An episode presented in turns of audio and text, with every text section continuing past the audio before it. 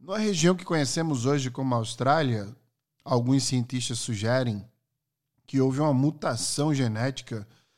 Como a gente sabe, mutações são involuntárias e adaptação genética também é. Não é porque alguém quer, né?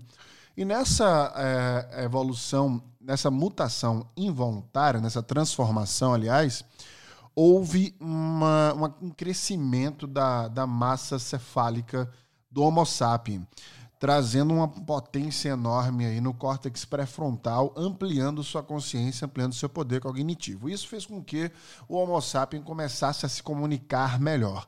E com essa comunicação se deu um fascínio enorme por uma das questões mais fascinantes de cada um de nós: a vida alheia. No No Brain No Gamecast de hoje, nós vamos falar sobre a pessoa mais importante da festa, a pessoa que não vai à festa.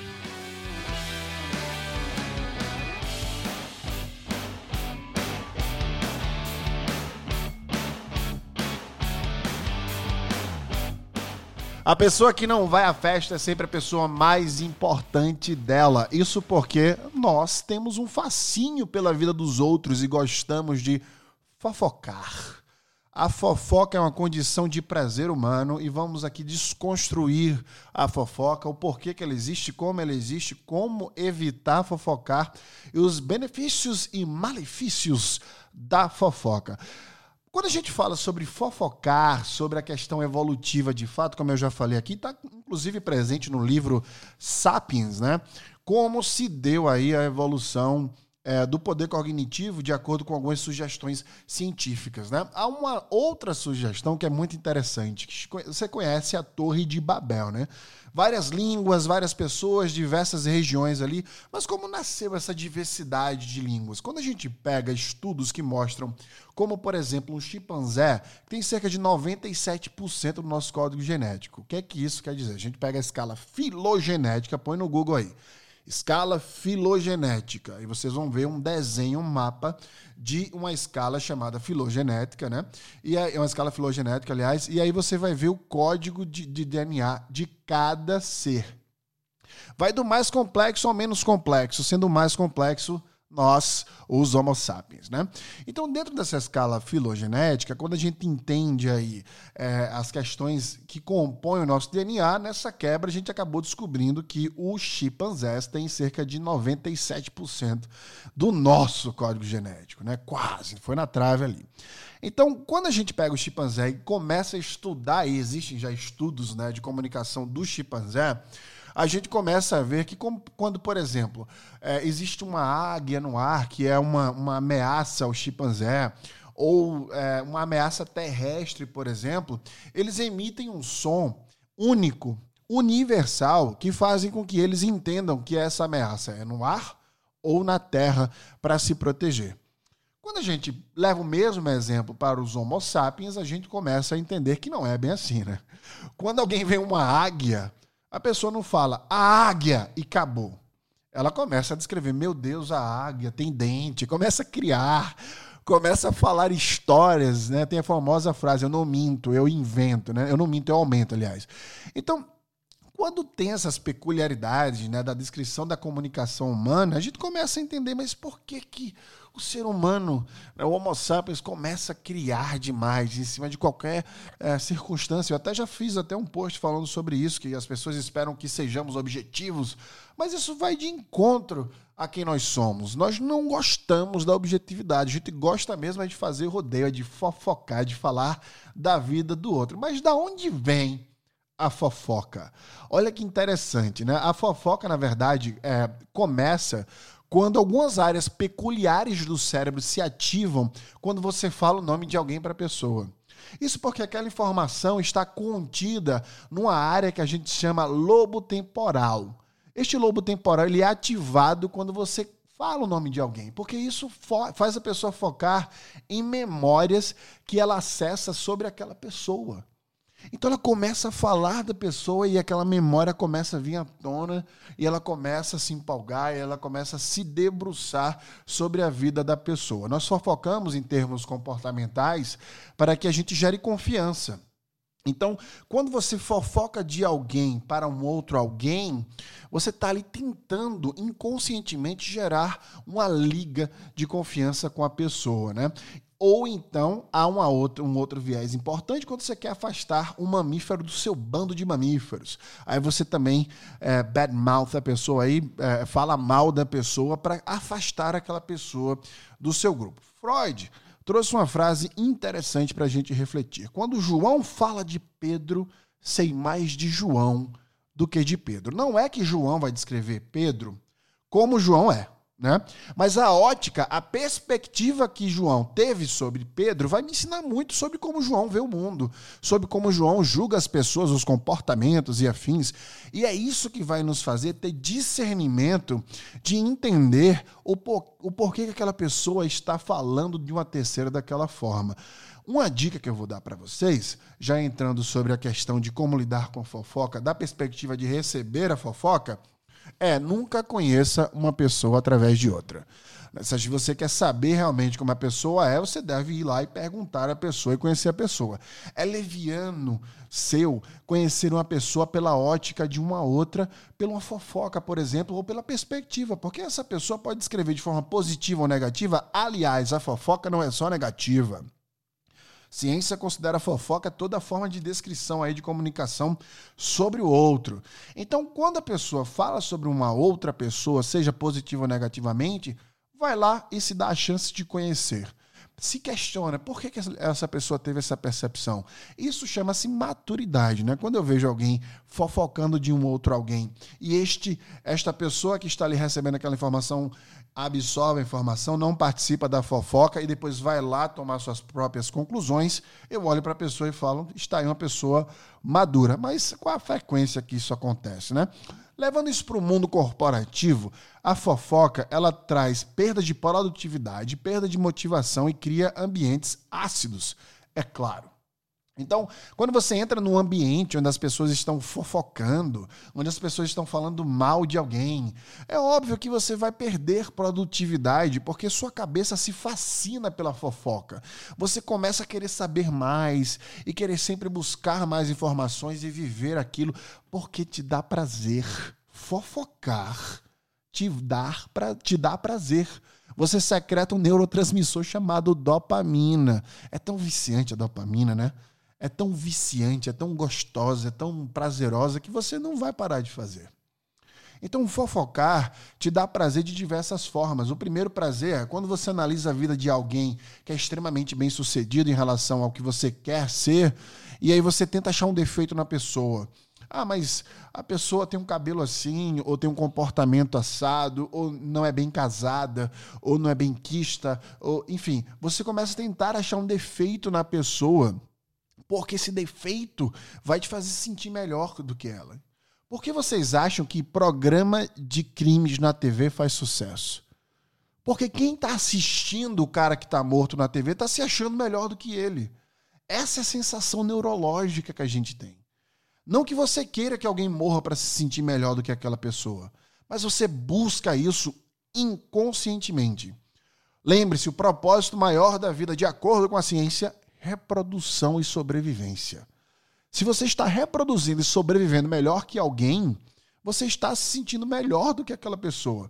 Então, muitas vezes, você desvia né, é, é, a sua percepção sobre um olhar crítico sobre alguém que poderia te ajudar, inclusive, para simplesmente ter o prazer de achar um defeito na pessoa. Isso é uma condição humana que, de novo, é, para para pensar, quando você faz isso, saiba que você está perdendo produtividade porque você está jogando fora seu poder cognitivo, está perdendo motivação e também está criando um ambiente ácido. Todo mundo vai entender que você está fazendo aquilo o tempo inteiro e só vive por aquilo. Entretanto, saiba que isso é uma condição humana, que é natural, que é normal, que todo mundo fofoca, né? O que devo fazer então para evitar fofocar? Veja, Primeira coisa, se é no mundo corporativo, feedback só se dá para a pessoa que você está falando sobre. Não se dá feedback para chefe de ninguém. Porque você sabe que se você quer melhorar a performance de alguém, se você viu uma probabilidade, uma forma de melhorar a performance alheia, fala para a pessoa. Por que, que você vai falar para o chefe dela? Não me venha com desculpas, não minta para você mesmo, me dizendo ou se dizendo, aliás, que você está fazendo isso porque não se sente à vontade de dar o feedback para a pessoa, ou porque você acha que a pessoa não vai levar o feedback ali é, de uma forma positiva, não me venha com desculpas. É, é preferível você não dar o feedback do que você dar o feedback a terceiros. Não faz isso. Porque você está levando a percepção da pessoa que você está falando para um outro patamar que talvez ela não tivesse você está prejudicando uma relação. Quer melhorar a vida de alguém? Primeiro ponto, dá o feedback para ela. Não dá o feedback para o terceiro, senão caracteriza, caracteriza-se aí uma fofoca maléfica que só vai desmotivar e criar um ambiente ácido, talvez nem com você. Então você está fazendo um desserviço à empresa que você está trabalhando ou que você tem, tá? Então, pensando mais ainda à frente, é, como você lida com a fofoca, como você cria uma estrutura, a primeira e principal, corporativamente falando, eu já falei que é o feedback direto, é o fast feedback. Aconteceu alguma coisa, é, é, é, são, é, é uma forma saudável sua de ir na pessoa diretamente logo depois e dar um feedback, endereçar aquilo de uma forma tranquila objetiva também e sempre relacionando a, de fato, uma crítica construtiva para elevar o trabalho da pessoa. Tenho certeza que, dependendo da forma que for falado e do contexto, você vai, de fato, pelo menos tirar a percepção, quer dizer, trazer a percepção para o lado é, benéfico da coisa, tá? Lembre-se sempre, quando você quiser falar de alguém para outra pessoa, se pergunte se aquilo é útil qual é a utilidade daquela informação que você vai dar? Se for informação que não é útil apenas pelo prazer de colocar para fora aquela sensação, saiba que você também está manchando a sua imagem.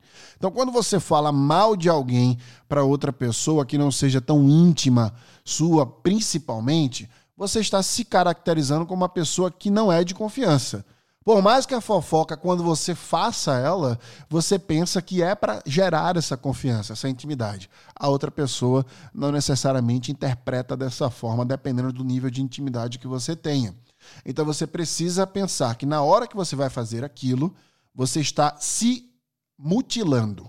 Você está dizendo para outra pessoa que você faz isso é, de outras pessoas, muito provavelmente. Então você gera, no mínimo, uma desconfiança. Por fim, quando você for fofocar, pense o seguinte: as pessoas que fofocam, no geral, fulana, fulano, cicrana, cicrano são fofoqueiros ou fofoqueiros.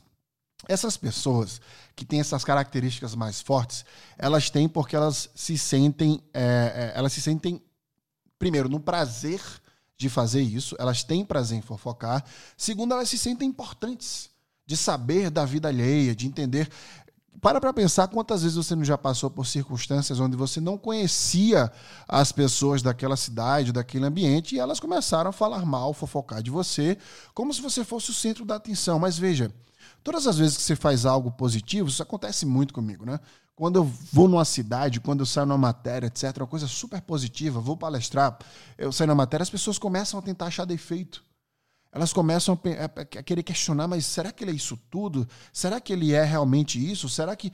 E aí, nessa tentativa de achar defeitos, de trazer você para baixo, elas começam a fofocar começam a criar, começam a, a, tentar fazer com que você não seja isso tudo que foi projetado para você. Então veja que você nem é tão embaixo ali, nem é tão em cima, né? E as pessoas tentam balancear. Eu ouvi uma frase que eu nunca esqueço. Numa gôndola de melancias, ninguém pode ser melão. Quando você é um melão numa gôndola de melancias, as pessoas começam, peraí, mas ele é amarelo, mas é um amarelo meio esverdeado. E aí começam, ah, mas ele não é tão pequeno assim, ele é, ele é do nosso tamanho. E aí começa a querer criar, adjetivar aí você de alguma forma. Isso é natural. Nós somos, nós somos animais, os animais fazem isso, né? Na nossa capacidade é, cognitiva de, de fato, ter esse poder é, de comunicação, a gente faz isso. Inconscientemente, a gente está lá se apegando e fazendo é, um dos maiores fascínios da nossa, a, da humanidade, na história da humanidade, que é fofocar. É de graça, Né? Quem tem mais tempo consegue fazer mais, é só você pegar as pessoas que de fato passam mais tempo na porta, passam. Enfim, tem vários, é, tem vários estudos culturais, né? Antrop, de antropologia mesmo, né? de, de viés antropológico, que mostra que as pessoas passam ali um tempo da vida delas na porta, conversando com os vizinhos, falando do vizinho que não está presente ali. É só você pegar seu grupo de amigos que você vai entender que sempre aquele amigo que não está naquele grupo naquele momento vira de alguma forma o centro da atenção. Então, tudo isso é para dizer para vocês que fofocar é normal. Então tá tudo bem, respira, não deixa a raiva tomar conta, não deixa o cortisol tomar conta de você quando isso acontecer. Tenha maturidade de lidar com a informação. E se você for o agente da fofoca, pense que você está tornando o mundo pior você está fazendo com que, é, é, criando ambientes ácidos. Né? E lembre-se que existe uma diferença entre a fofoca benéfica e a fofoca maléfica. Existe uma diferença entre a verdade e a mentira. Quando você fala a verdade sobre a sua percepção sobre alguém, um fato que alguém fez, você está fofocando, mas você não está necessariamente criando é, um ambiente ácido, necessariamente criando um ambiente ácido. Você está apenas passando uma sensação que você tem desabafando, por exemplo. Quando você adiciona, adiciona informação sobre o que você está passando, você está falando que a ciência chama de fofoca maléfica, que é quando você fofoca querendo diminuir a pessoa. Isso é pequeno, isso é um instinto não nobre, um instinto animalesco que você já tem um córtex pré-frontal lindo para confrontar. Muito obrigado por estar aqui nessa grande fofoca que é este podcast, o No Brain No Game Cast.